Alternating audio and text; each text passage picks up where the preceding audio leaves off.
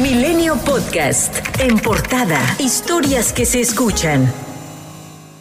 Este miércoles, el presidente Andrés Manuel López Obrador sostendrá una reunión con el secretario de Seguridad Interna de Estados Unidos, Alejandro Mayorkas, el secretario de Estado Anthony Blinken y la asesora de Seguridad Nacional de la Casa Blanca, Elizabeth Sherwood Randall, para hablar sobre el reforzamiento de la frontera compartida para frenar la migración irregular y las acciones para permitir la reapertura de puertos de entrada. Vamos el miércoles a tener una reunión con una comisión que viene de Estados Unidos. Nosotros los invitamos para que se trate el tema eh, migratorio.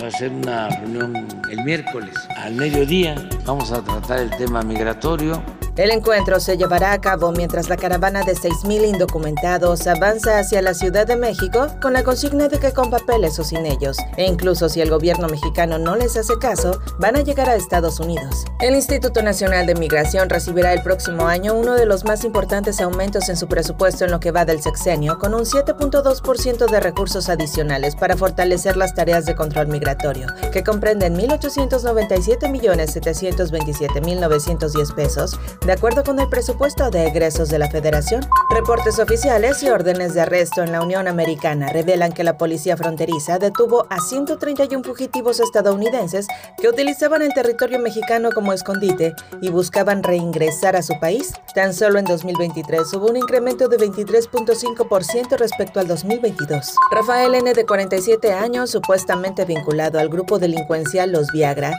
fue arrestado por fuerzas federales y estatales en la tenencia de Felipe Carrillo Puerto, conocida como La Ruana, en el municipio de Buenavista, Michoacán. Es señalado por el asesinato del líder de los autodefensas, Hipólito Mora. Tras la manifestación que realizaron familiares de los cuatro vendedores de pollo que fueron privados de la libertad desde el 22 de diciembre en el municipio de Toluca, Estado de México, los familiares de las víctimas señalaron que no han tenido información sobre los desaparecidos, a quienes se sabe el crimen organizado les hacía cobro de piso. Lo único que quiero es que me regresen a mi papá con bien, que la señora Delfina haga algo. Él apenas había otra vez regresado a trabajar, apenas iba a cumplir 15 días trabajando de nuevo. Y yo lo único que quiero es que mi hermano me lo regresen con vida. Son cuatro días de angustias, que la verdad estamos desesperados. No hemos recibido el apoyo de nadie. El empresario político coahuilense Armando Guadiana falleció la madrugada de este martes en un hospital de Monterrey tras enfrentar por varios años una lucha contra el cáncer de próstata. Sus cenizas fueron veladas por la noche en una capilla al norte de Saltillo, a donde arribaron los hijos y esposa de él, acompañados de familiares, amigos, medios de comunicación y una agrupación musical. La alcaldesa Norma Otilia Hernández Martínez, junto con dos síndicos y el primer regidor del ayuntamiento de Chilpancingo, han solicitado licencia por un mes para participar en las elecciones de junio de 2024. Es relevante señalar que en julio del 2023 circuló un video en redes sociales de una reunión entre la alcaldesa y un presunto líder del crimen organizado. Como a nivel federal ya inició el calendario electoral, puedo ser impugnada nada más por no haber pedido permiso. Entonces, en este sentido, quiero comentarles que he pedido licencia del 2 al 10 de febrero. El Consejo Electoral del Instituto Electoral de la Ciudad de México, Mauricio Huesca, señaló que en la capital del país se vivirá la segunda elección más importante a nivel nacional en 2024 después de la presidencial, con la renovación de la jefatura de gobierno, las 16 alcaldías y 66 diputaciones locales. Detalló que el voto joven es muy importante, pues lo componen entre 8 y 9 millones de personas.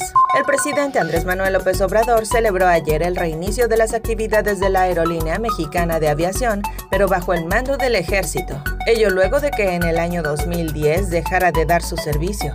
El reingreso al mercado como aerolínea gubernamental será administrado por la empresa Olmeca Maya Mexica. El vuelo inaugural con destino al aeropuerto de Tulum en Quintana Roo aterrizó este martes en el aeropuerto de Mérida luego de que un banco de niebla le imposibilitara concluir su recorrido. Y el vuelo 1789 presentó otro retraso de hasta cuatro horas para regresar del aeropuerto de Tulum a Laifa en su primer día de operaciones. El secretario de la Defensa Nacional, Luis Crescencio Sandoval, adelantó que se prevé ampliar la pista del Aeropuerto Internacional del Norte de Nuevo León para que puedan aterrizar aviones grandes como los de la aerolínea rescatada, mientras que José Gerardo Vega Rivera, director general del Grupo Aeroportuario Ferroviario de Servicios Auxiliares y Conexos Omeca Maya Mexica, explicó que Mexicana operará de manera inicial en 14 destinos. La aerolínea realizará operaciones desde el Aeropuerto Internacional Felipe Ángeles hacia 14 destinos del país, ubicados en los estados de Baja California, Campeche, Chiapas, Guerrero,